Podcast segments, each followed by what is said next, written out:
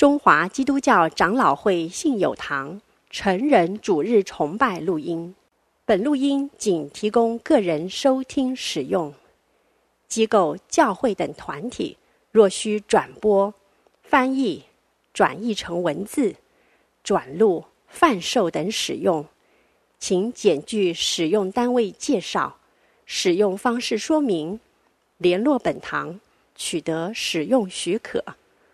本堂联络电话：零二二三六三一零三五，谢谢。今天是学生联合诗班献诗，因为疫情的缘故，我们录制了一段献诗的影片。我们把时间交给学生联合诗班。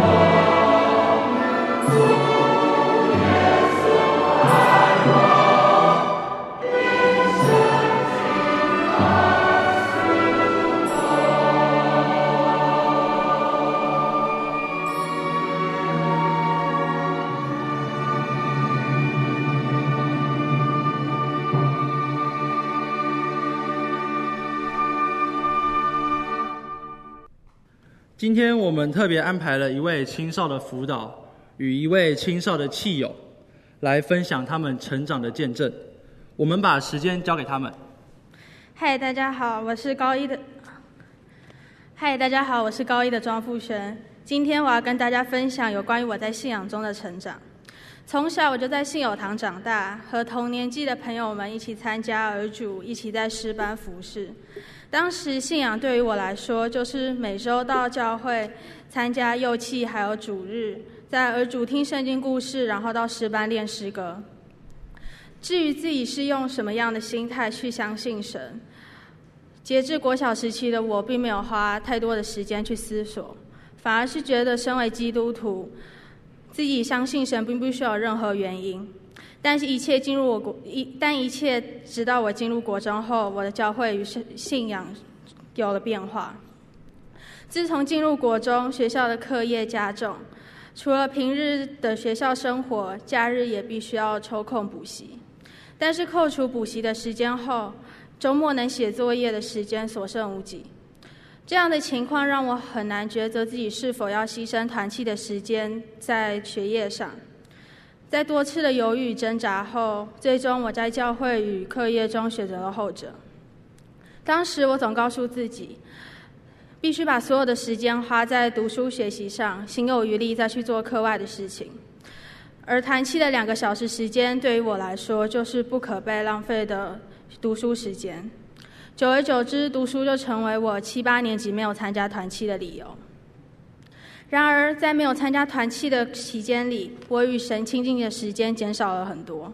除了平日的谢饭和睡前祷告，我几乎没有利用额外的时间做，呃，做读经还有灵修，反而只有在有求于神的时候才会想起他。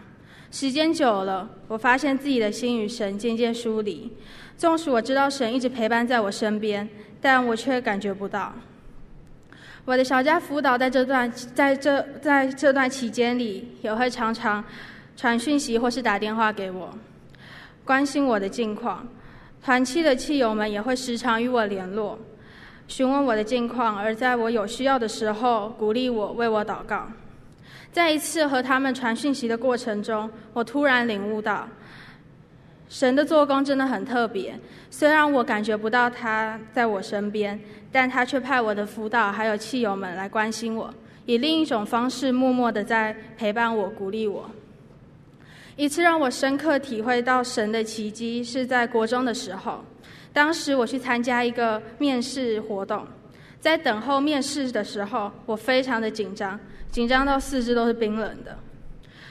而且我的脑袋一片空白，完全不记得自己先前准备的任何东西。我非常的紧，于是我开始向神祷告，告诉神自己真的很害怕，希望他能安抚我的情绪。在我祷告完，睁开眼后，我突然感觉到一阵温暖，心跳也变得比较正常。我强烈的感觉到有一个人在我身边。现在回想起，我猜那可能是神。后来的面试，虽然我并没有照原本原本的准备的内容叙述，但我还是很流利的把自己的想法说完，也成功的获取了入录取资格。我知道这一切并不是我自己能力所能做到的，而是有神在这段时间陪伴我、指引我、协助我去完成。在亲身经历这件事后，我才了解到，即使我减少了与神亲近的时间，但他却没有离弃我。反而持续的默默在我身边扶持我，在我遇到困难时，他依然伸出援手帮助我。我开始后悔自己没有多花时间在与神接触，没有多多建立与神之间的关系。另外，我检视了自己没有参加团契期间的课业适应状况，发现其实没有什么特别的变化。在重新考虑过后，最终我决定回到团契了。重新回归团契后，我的教会生活变得很丰富。除了参加团契与主日，我也加入了敬拜小组，担任投影还有领会，而这也让我有更多的时间与机会为神服侍。现在的我不再以课业为借口放弃与神亲近的时间，而是将神带入我的生活中，建立我与他之间的关系，紧紧的依靠他，跟随他，相信不论发生任何事情，未来都掌控在他的手中。在生活中多多享受与神亲近的美好，体验神在自己身上的奇妙恩典。愿我们都能在生活中多与神亲近，带着感恩的心，享受神带给我们的恩典与陪伴。谢谢大家。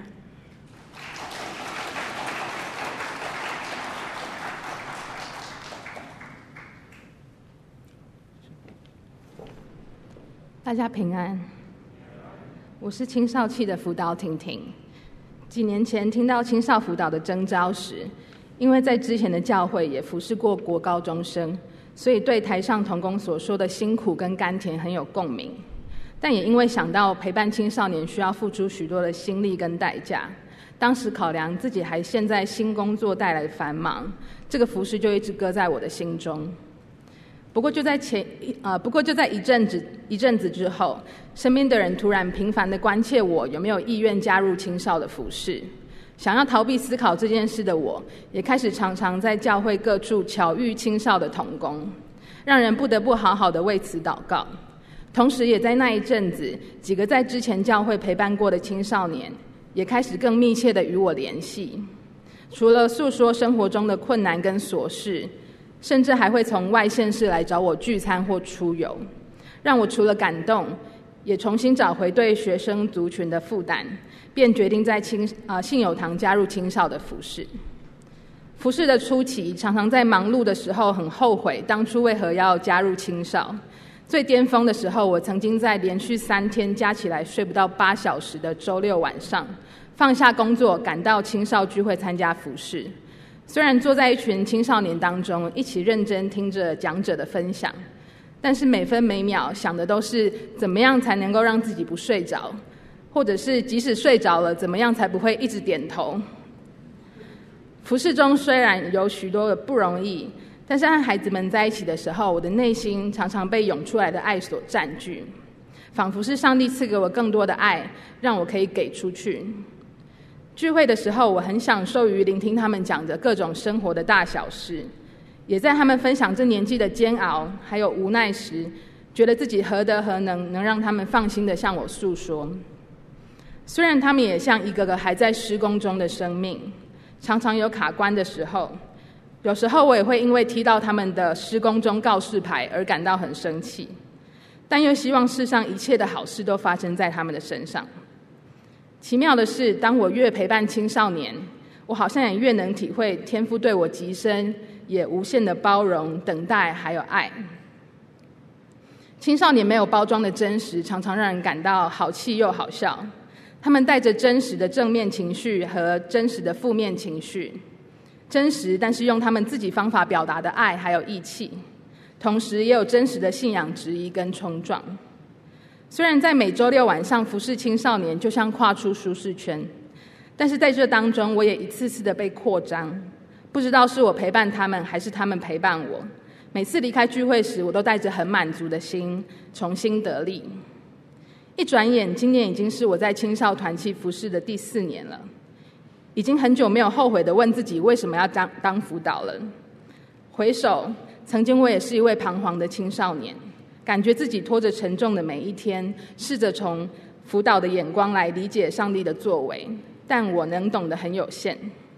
现在自己成为了辅导，发现生命的问题、生命的烦恼没有因为成为大人而停止，自己也没有因为长大而变得能解决一切的问题。但是当自己的生命开始不只是烦恼自己的问题，而能承受来自其他人的重量。我发现我更经历到那一位在背后承载着一切的上帝，是他托住万有，他是最好的童工，也是生命中乘风破浪最好的伙伴。感谢神，谢谢大家。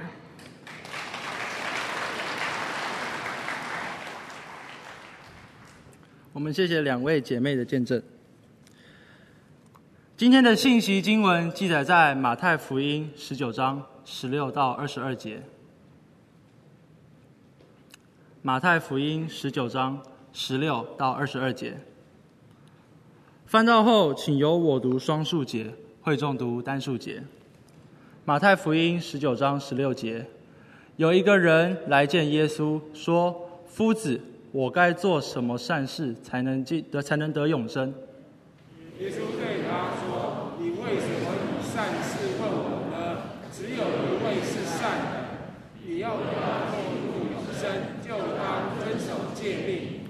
他说：“什么诫命？”耶稣说：“就是不可杀人，不可奸淫，不可偷盗，不可作假见证。”那少年人说：“这一切我都遵守了，还缺少什么呢？”耶稣说：“你若愿意做完全人，可以去变卖你所有的，分给穷人，就必有财宝在天上。你还要来跟从我。”二十二节，我们一起，请。那少年人听见这话，就忧忧愁愁地走了，因为他的产业很多。今天在我们当中证道的是陈世冠牧师，题目是完全的跟从。我们把时间交给陈世冠牧师。亲爱的弟兄姐妹、朋友们平安。啊、特别像地下一楼 B One 的这些青少的弟兄姐妹们问安。啊，今天是青年主日，他们现在好像应该是集中在那边崇拜，非常欢迎他们跟我们大人在一起崇拜。嗯、一年一度的。青年主日，我觉得是一个非常宝贵的一个安排，一个好的传统，让我们可以在这个主日当中，呃，多一点关心我们的青年人。感谢主，今天我们的一二三堂的崇拜啊，都是由我们的学青们来服侍大家。呃，事实上，刚刚看到，呃，这个松父啊，他个子实在是高大哈。非常棒！我们教会的年轻人，上帝赐福我们，把他们放在我们中间，成为我们的家人。我们一起来追求认识神。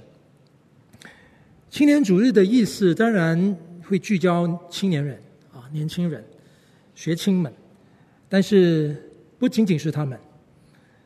事实上面，弟兄姊妹啊、嗯，我们当中，如果你不是年轻人，但至少你曾经是年轻人，所以这种共有的经验，应该可以让我们一同在神的面前来反思，也来彼此守望，一同祝福。我们不是年轻人的，我们已经度过青春岁月的，也非常值得我们静下心来去思考。无论我们现在处在春夏秋冬哪个人生阶段。都求主帮助我们，要始终靠着神的恩典，在爱中成长，要紧紧的跟随神。今天的经文是大家应该不会陌生的经文。马太福音第十九章提到有一个人来见耶稣，问耶稣基督说：“我该做什么善事才能够得永生？”在青年主日的时候，我想到这段经文，原因是因为来见耶稣的这个人，在马太福音里边形容他第二十节，说他是一个少年人。少年人是几岁呢？啊、解经家、历史家会告诉我们，在当时巴勒斯坦的文化里边，犹太人的所谓“少年人”这个词所用的形容的对象群。很有可能是三十岁以下的人，甚至有人会告诉你是二十一到二十八岁啊。我想以三十岁以下的人来理解，应该不会相去太远。但有意思的这段经文，我们知道不仅是在马太福音记录，在马可福音的第十章、路加福音的第十八章，也同样记录了这一段的故事。只是他们在记录上面，当然多有相同之处。但却也有关键的不同之处，所以彼此参照，对我们去掌握这样的一个故事的意义是很珍贵的。我刚刚已经说了，在青年主日会想到这段经文，因为来见耶稣的这个人是一个少年人和合本的翻译啊。嗯，我想年轻人会来见耶稣，问了一个这么有。意思啊，或者说这么有深度的问题，这非常值得我们去思考。他到底问的问题是什么呢？马太告诉我们说，他问我该做什么善事才能够得永生。但是在马可福音跟路加福音，他的问法不太一样。他说：“良善的夫子，我当做什么才可以承受永生。中间有一个善，只是在马太福音的问法的里边，这个少年人把这个善是形容在事情上面，他称呼耶稣基督夫子，然后说我该做什么善事才能够得到永生。但是在马可福音跟路加福音里边，那个来见耶稣的官，好，那边形容他是一个官，他的问法是把那个善用在耶稣的身上，身上哈。良善的夫子，我该做什么事才能够得永生，或者才能够承受永生？那不管怎么样的问法，我想这个小差异呢，很有可能是马太福音马马太他有刻意要带出一个信息。犹太人的观念里边，只有神是善的，所以如果这个少年人问我该做什么善事才能够得永生，耶稣就这样回答他。你为什么以善事问我呢？只有一位是善的，除了神以外，哈，没有一个是良善的。你若要进入永生，就当遵守诫命。意思就是，如果只有神是善的，那么神所颁赐的律法也当然是善的。既然你问我要做什么善事才能够承受永生，诶，神所颁赐的律法是良善的，那请问这个良善的律法你守了吗？啊，他逻辑是这样。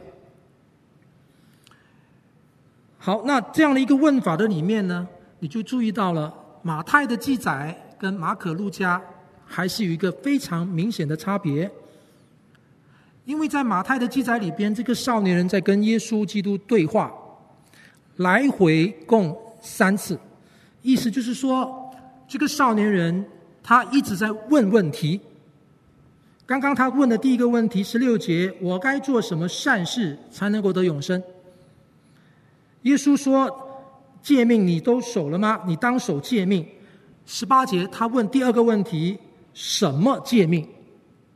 然后耶稣才回答他，耶稣就背出下面的诫命来。在马可跟路加的记载里边，并没有记载这个来见耶稣的人问这第二个问题，等于说，在马可福音跟路加福音整个故事里边，来见耶稣的人只问了一个问题而已。但是在马太的记载，他的细节描写这个少年人问了三个问题。所以刚才第二个问题是什么诫命？耶稣把诫命讲完出来之后呢，第二十节。那个少年人就追加再问一个问题：这一切我都守了，还缺少什么呢？这第三个问题很鲜明的不同，跟马可跟路加的记载很鲜明的不同。各位这样的一个分别啊，这样的一个小插曲啊的不同，其实给我们一个提示：马太福音似乎要强调这个少年人他的积极性。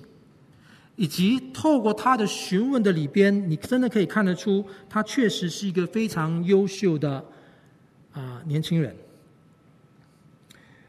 各位，到底他问的问题是什么问题呢？我们透过了解他的问题，再看耶稣基督怎么回答他，对照一下另外两本福音书，我要带出今天的主要信息。首先，各位，他在问的问题是。我要做什么善事才能够得永生？但是如果我们细看那个经文，你会有一点混淆，到底他跟耶稣要讨论的事情是什么事情？因为当他前面问我要做什么善事才可以得永生之后呢，耶稣给他的回答很奇特，因为到了他问的第三个问题，我还缺少什么呢？就是如果我要得永生，我还缺少什么呢？耶稣就讲了：你若愿意做完全人，可以变卖你所有的分给穷人。奇怪，少年来问说：我当做什么善事才可以得永生？如果是耶稣要正啊正面的回答他，他应该说：如果你你若愿得永生，你就要变卖，然后周济穷人。应该这样回答嘛？但是耶稣没有这样回答。耶稣说：“你若愿意做完全人，本来是讲得永生的问题，现在变变成讲做完全人的问题。”更有意思的是，我们今天的经文没有往下读哈。事实上面呢，啊，耶稣基督跟这个少年人的对话，后来紧接着经文的往下走，引发了啊门徒们跟耶稣基督讨跟耶稣基督讨论，有钱人财主进天国是难的。然后耶稣基督给他们一单一番回答过后呢，又引发了第二十八节，啊，这个啊啊门彼得来问耶稣啊，彼得来问耶稣关于这个啊做宝座的这个啊。等等啊，这个天国做宝座的审判的时候怎么样怎么样的问题，引发下面的问题。那如果你看整个故事，你就会注意到，耶稣基督在讲回答这个问得永生的问题。他第一个回答是做完全人，到了第二十三节，得永生的议题变成进天国的议题，或者进神的国。到了第二十五节。变成得救的议题，因为彼得回答一句话：“哇，如果财主进天国，比那个骆驼穿过针眼还要难，那有谁能得救呢？”哎，突然间字眼又改变了，一直到第二十九节，又再回到了承受永生这个问题。从永生的问题开始问，讲到做完全人，又讲到进天国，又讲到得救。最后又回到永生，亲爱的弟兄姊妹，你觉得这里到底在讨论哪一个议题？或者这样问吧，这几个议题是否是否是不同的事件呢？还是有没有可能，不管是得永生、承受永生、进入永生、进天国，或者是信神的国，或者是得救等等的这几个字眼，都是在讲同一件事呢？你觉得呢？简单来讲，每一个字当然都有它背后的信仰的意涵。不过，他们确实是彼此可以撤换的，可以互通的。这里确实是在讲同一件事情，只不过这件事情太丰富到一个地步，恐怕不能够单单用一个词汇就把它讲完了。再说的简单一些，就是这里确实是在讲到我们得救的问题，是在讲到我们每一个神、每一个信靠耶稣基督的人成为神的儿女的那个身份、那个光景。信靠耶稣基督的人，我们有永生；信靠耶稣基督的人，我们能够有份于天国；信靠耶稣基督的人，我们确实是从罪疚被最终被拯救出来，我们已经蒙恩得救了。这些的表达，信靠耶稣基督的人是完全人。这几个字是可以共通的。他要表达，原来一个基督徒的生命是如此的丰盛，不是一个片语或者一个名词就讲完了。他可以用各样的方式去表达他的丰富性。所以，因此，亲爱的弟兄姊妹，我们成为基督徒，我们的信仰。是何等的珍贵，何等的深邃，何等的伟大，又何等的细腻。有些时候，我们因为这个个人布道法的训练，哪怕可能是我们所熟悉的四律，所熟悉的福音桥，就因为太熟悉它，我们真的还有时候觉得我们的得救，我们的永生。不过如此而已，就载在一个小册子上，三四页就翻完了。我们也还以为我们的信仰其实就是这么浅薄，这么单薄。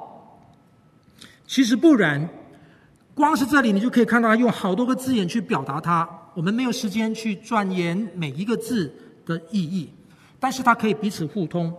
但是在这样的关键中，我要特别点出。其中完全人这个意思，各位，这段话到底是什么意思呢？很多基督徒看到耶稣基督这段回答，或者也会在猜想，这位少年人哈，他兴致勃勃的、信誓旦旦的，他来问耶稣基督：“我要做什么善事可以得永生？”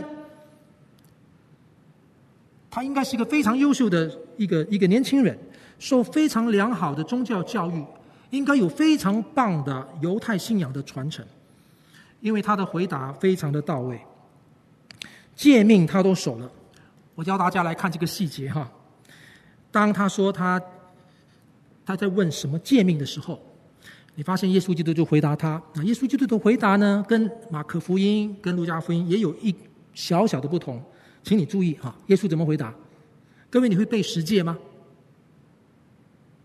啊，不要害怕哈，不会背十诫，仍然耶稣爱你。啊，但是如果能够背也是很好的。各位，你看耶稣怎么回答？第十八节，啊。少年人问他什么诫命？耶稣说：“就是不可杀人，不可奸淫，不可偷盗，不可作假见证，当孝敬父母，又当爱人如己。”我先点出第一个，请你注意：不可杀人，不可奸淫，不可偷盗，不可作假见证。请问这四界是哪四界啊？就是六七八九，一点都不差的顺次序。十诫后面六七八九。哎，六七八九过后，照理要第十嘛，结果不是第十，是第几？当孝敬父母是第几届？是第五届。就是我们所谓的前面四届的神跟人的关系，后面六届的人伦关系。当孝敬父母是人伦关系的第一届。但是有意思的，耶稣基督举例的时候，他从第六节开始，而不是第五届。他从第六届开始讲到第九届，他就停下来不讲第十，穿插进来第五届。请问耶稣基督落掉的第十届是讲什么？不可，不可贪恋人的房屋，也不可贪恋人的妻子、仆婢、牛驴，并他一切所有的。总意就是不可贪恋。这样的一个突然间遗漏掉第十届是很有意思的。各位，这个少年人非常优秀，他前面的六七八九届他都守了。他说，但是耶稣基督的清单上面没有说不可贪恋，似乎有点暗示这个很优秀的年轻人贪或者是恋或者是倦或者是慕。是他生命中间其中一个特质。各位，再加上耶稣基督又加码，在当孝敬父母之后问了一句，这一句呢是在马可福音跟路加福音也没记载的哦，在马太福音特特的把它标出来。当孝敬父母过后，加了一句什么呢？又当爱人如己。哦，这个其实挺难的哦，非常难的。但是即使是这样，那少年人说：“这一切我都遵守了。”哎，真是了不起！各位一般的解经家都会这样告诉我们说呢。看样子这个少年人呢，不是在讲啊、讲大话，他看样子还真的是一个非常杰出、优秀的少年人。犹太人的社会的里面，对于利未记所记载的爱人如己的理解呢，往往会以公开施舍来做表达。马可福音跟路加福音告诉我们，这个人不单只是一个少年人，而且是一个有钱人，而且是个官，而且他富有。在马太福音的三段经文记载到耶稣基督跟这个少年人对话过后，下面在讲财主进天国是难的，就可以看得出来，其实他有一点在呼应这个少年人的光景。他确实是一个有钱人，所以一个有钱人。他愿意去做施舍，这看样子是非常可能的。所以呢，这少年人可能把爱人如己就理解成施舍，这个我也遵守了。你讲的诫命我守了，你要爱人如己施舍嘛，我也都遵守了。所以其实真的从各方面来看，这个少年人还真的没什么可挑剔的。但是我刚才说过了，即便是一个施舍的人。即便是一个在守这些诫命的人，他还有缺，以至于他还有憾，遗憾的憾，他会要来找耶稣问：我该做什么善事？他觉得总是觉得还是没有安全感。然后耶稣基督的回答是许许多多的基督徒不舒服也不喜欢的一个回答方式。你若愿意做完全人，就当啊，就去可去变卖你所有的，分给穷人，就必有财宝在天上。你还要来跟从我。我们知道故事的结局。那少年人怎么样呢？听见这话，就忧忧愁愁的走了。各位，耶稣基督在为难这个少年人吗？我们总是觉得这个标准也未免太过了吧？完全人呢？怎么可能呢？这样已经不够好了吗？原来信耶稣要这么高的条件呐、各位，你真的读这段经文过后的那个感觉？认知会不会是跟我这样有同样的感觉呢？耶稣基督在为难他，看你这么杰出，好吧，我就加码，戒命都守了，我再加码，你要变卖所有的，分给穷人，再跟从我。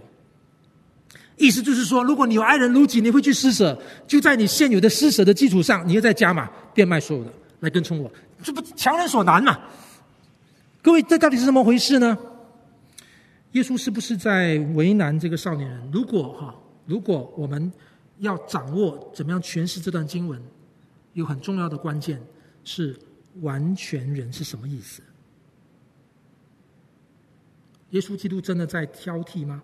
各位亲爱的弟兄姊妹，我们看到“完全”这个字，我们心里就非常的紧张，很无力。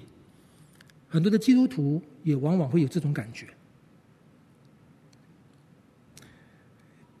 马太福音第十九章，耶稣说：“你若愿意做完全人，弟兄姊妹，这不是第一次马太在讲完全。原来在三本福音书里边谈到这段故事。我刚刚说马可跟路加，耶稣并没有问完全人这样的问题，只有在马太这边问，是有他的脉络的。马太写马太福音的时候，在犹太。”作为主要的读者群的背景下，他对完全的解释有他自己特别的意义。所以呢，这里不是第一次出现完全，早在马太福音的第五章，马太已经提到关于“完全”这个字。而他提到“完全”这个字的时候呢，你发现他的上下文在讲什么呢？马太福音第五章第四十三节。你们听见有话说：“当爱你的邻舍，恨你的仇敌。”只是我告诉你们，要爱你们的仇敌，为那逼迫你们的祷告，这样就可以做你们天父的儿子，因为他叫日头照好人也照歹人，降雨给义人也给不义的人。你们若单爱那爱你们的人，有什么赏赐呢？就是税吏不也是这样行吗？你们若单请你们弟兄的安。鄙人有什么长处呢？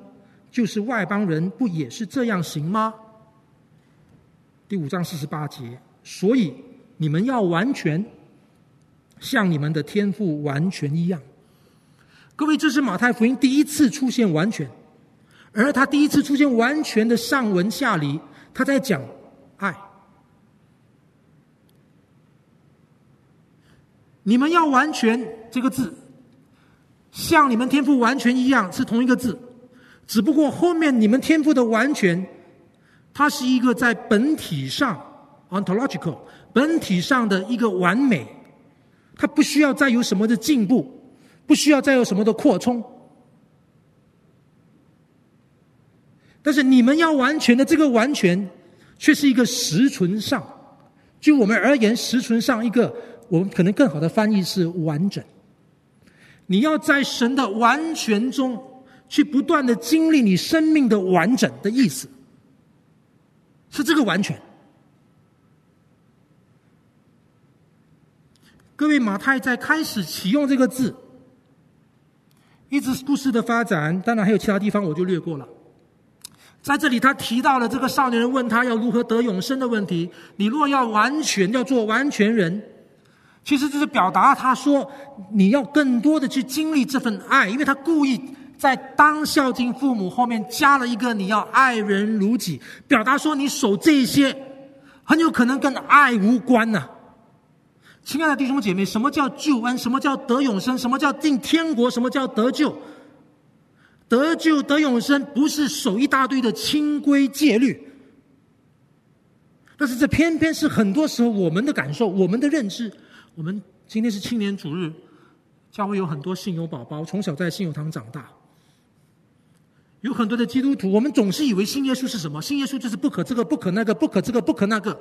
我们给外人的印象，乃至于我们自己本身所展现的那个姿态，就是信耶稣就是不可这个、不可那个。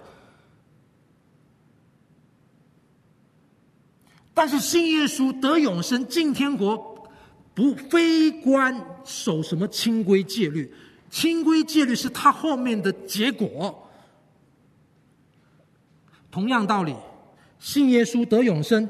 也不是凭你的表现，亲爱的弟兄姊妹，为什么马太福音这边记载这个少年人来问耶稣的时候，问了三个问题，而且三个问题有点好像咄咄咄咄逼人哈，很近，一直不断的往近，而且显出我当做什么才能够呃得永生？什么诫命呢？最后一个。还缺少什么呢？各位，你发现他的问题，特别是最后一个，还缺少什么呢？表达说，这个商人一直在想说，我还能够做什么让自己得永生？我还能够有怎么样的表现吗？我还能够有怎么样的成就吗？弟兄姊妹，原来得救得永生不是你有什么表现，不是你能够做什么好事，你才有资格进天堂。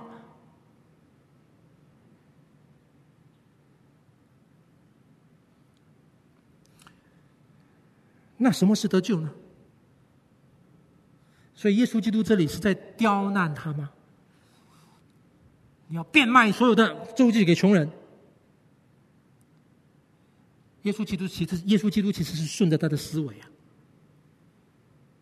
你一直觉得你要守什么，你一直觉得你要成就什么，好，我就让你来成就吧。但是其实不是的，耶稣基督一点都不是在刁难他。耶稣这边讲到，我刚才说完全跟爱有关。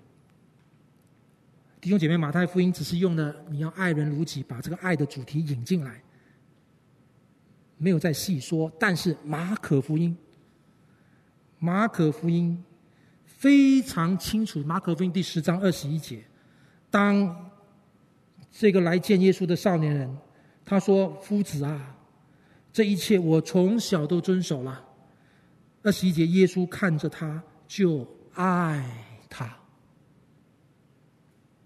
马可福音记载，耶稣看着他，就爱他。弟兄姊妹，圣经的话这样写，我们就这样信。耶稣看见他就爱他，我们就知道耶稣是真爱他，耶稣不是假假的。耶稣真的是爱这个少年人。耶稣要为难他吗？耶稣就爱他，所以下面的问题是怎么一回事？你如果愿意做完全的，就变卖一切。各位，这句话真正要去理解它。耶稣基督是用一个很强烈的方式要去刺激这个少年人优先顺序。原来得救非关你守什么，原来得救非关你的成就，原来得救。攸关的是你跟谁？天国得救永生，不是你的表现，不是你有什么，你得什么，你能什么。真正的天国永生，到最后是一个关系。所以，耶稣那段话最关键的是最后一句。你还要来跟从我，是那个顺序。少年人走了，忧忧愁愁的走了，因为他的产业很多。各位其实蛮遗憾的，他还没有来之前，其实他应该也是忧忧愁愁的，因为他心中有疑问，他要来找耶稣。但是他经过跟耶稣的对话以后，耶稣基督展现的这份爱。你若愿意做完全人，你若愿意在你的生命中间去体验神的丰富。去经历你生命的圆融，生命中间的圆融圆满。你跟从我吧。今天青年逐日的主题是成长，刚刚已经有提到了。这段经文也让我想到这件事情。我们要怎么样成长？弟兄姊妹，如果是已经完全了，你就不会成长了。但是你发现很有意思的，完全人的第二方面的意思，这段经文本身没看出来。但是我如果我们延伸思考，你就发现原来在新约圣经里边，“完全”这个字，它有很丰富的意义。我刚才前面已经稍微点了一下，各位有没有这么和合本圣经里边的同一个字？马太福音十九章二十一节，你若愿意做完全人，这个“完全”这个字，在新约其他的圣经出现的时候的翻译，请你注意不太一样。我举个例，《哥林多前书》第十章第十四章第二十节，弟兄们，在心智上不要做小孩子，然而在恶事上要做婴孩，在心智上总要做大人。大人这个字就是完全，同样的字。跟马太福音这边耶稣所说：“你若愿意做完全人”，同一个字。这边就用大人来形容，表示什么呢？表示是一个成长，是一个在救恩的丰盛里边，在基督的应许的里边，在福音的土壤的里边，在圣灵的恩慈的中间，你的生命能够成长、突破，能够能够能够茁壮。在以弗所书第四章第十三节，同样一个字，和合本圣经翻成什么呢？只等到我们众人在真道上同归于一，认识神的儿子，得以长大成人。中文的这四个字“长大成人”，就是原文里边跟马太福音耶稣基督说“完全人”同一个字，蛮有基督长成的身量。到了希伯来书的作者也是同样这样用，唯独长大成人的才能吃干粮。他们的心窍习练的通达，就能分辨好歹了。那个长大成人就是完全人，意思就是说，唯独完全人才能吃干粮啊！你这样翻也可以。所以，什么叫完全人？是一个成长的人，是一个在爱中成长的人。我们在爱中成长，我们也在成长中间更多的经历爱，我们也在成长中间更多的施与爱。我们也在成长中间，更多的认识这位爱我们的耶稣，也在成长过程中间去爱这位爱我们的耶稣，也因此会爱耶稣所爱的周围的人，甚至马太福音第五章告诉我们，你还能够有能力爱仇敌。各位是这一个，是这一个。把神的救恩衬托出来，是这个反过来去回应了这个少年人的问题。商人一直想要守各种各样的诫命，你跟我都知道，没有爱守诫命是痛苦的要死。你有爱的话，什么诫命你通通都唯唯诺诺的，不是吗？同样的救恩不是表现，不是表现主义，它是跟耶稣基督的关系。你跟随他，愿主帮助我们，弟兄姐妹，完全的跟从的意思，不是你是一个完美的人，然后你去跟耶稣，不是。完全的跟从要表达的是，我们在跟从的过程中间，中间去经历生命的完整性。我们又在完完成自己生命的过程中间，不断的坚持。跟随耶稣是一个不断的循环。教会的青少年、年轻人，感谢主，上帝把你们放在教会，有许多非常棒的辅导。你们如果从小在基督化家庭长大，感谢神把你放在基督化家庭里面，让你从小能够明白圣经，能够学习成长的功课。在神的爱中，在父母、在辅导的爱中学习成长，为此感恩。愿主让你看到这份救恩的可贵，天主让你能够真正去体验、接受这份救恩的宝贵，而不是仅仅依附在那里。但与此同时，我也非常谢谢许许多多的同工弟兄姊妹，他们愿意付出他们的时间，正如刚刚我们在听听辅导他所分享的一样。自己的忙碌当中，愿意来陪伴年轻人，我觉得这非常棒。弟兄姐妹，如果你即即使不是青少的辅导，年轻人的辅导，也巴望你常常心中惦记我们的年轻人，多关心他们，但是与此同时，我说过了，今天青年主日不只是为青年人而有的一个主日，因为坐在这里的每一位，无论你现在的生理年龄如何，属灵年龄如何，我们都曾经年轻过，我们都承认，我们有一直学不会的功课。我们越来越发现，原来完全的跟从耶稣不是一次定性的事件，它是不断的事件。意思就是说，到如今，即便你信主年日久了，即便你年纪比较长，你都还在像这个少年人来找耶稣一样，在问耶稣这个问题。我们要在跟从耶稣的事情上面要跟得好，但是求主怜悯我们，我们确实承认。我们有时候也跟得不好，长辈们，我实在是没有资格代表长辈、代表父母、代表老师辅导，但是如果我可以，我愿意在神面前代表他们，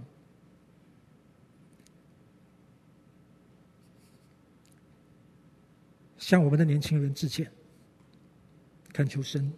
也期望你们可以原谅我们，因为好多时候，我们也没有立下好的榜样，我们也可能没有把耶稣基督跟得很好。我们可能像这个少年人一样，我们总是以为信仰就是清规戒律。我们不但自己死死的守，我也劝你们守，把你们推向一个律法主义的世界的里边。我们也很可能像这个少年人一样，我们非常注重表现，注重到一个地步的时候，我们彼此呢嫉妒，我们彼此纷争，我们并没有在你们面前立下好的榜样。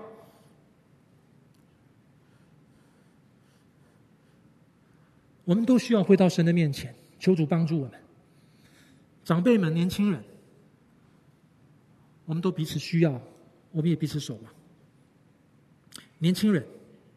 正如这个故事里面所讲的这个少年人，刚才我们为着你有好的父母，你会有好的辅导、好的环境来认识耶稣，感谢主。但是，请你要记得，跟耶稣是你一定要跟他直接有关系。你不是跟你周边有什么，你不是跟你能够有好的表现这件事情来信耶稣的，你是要跟耶稣基督。耶稣基督说：“来跟从我。”所以，既然你要来跟耶稣，就请你要更多的来认识这位耶稣。怎么样认识他呢？你不能走捷径，你不能够假借别人，你要自己跟耶稣祷告。你不能只求你爸爸妈妈帮你祷告，你的辅导帮你祷告。你要学会自己好好的读圣经。你不能够靠别人帮你读圣经，跟耶稣一直跟到底。愿神帮助我们，让我们能够活出完全跟从耶稣的生命。我们一起祷告：主啊，我们向你仰望，愿你自己的话引导我们的心思意念，赐福你的教会，带领我们众人越来越认识基督，一生跟随侍奉到底。靠耶稣基督的名祷告，阿门。感谢您的收听。若需进一步详细资讯，请上本堂网站。w w w 点 h f p c h u r c h 点 o r g 点 t w。本堂地址：台北市罗斯福路三段两百六十九巷五号。谢谢。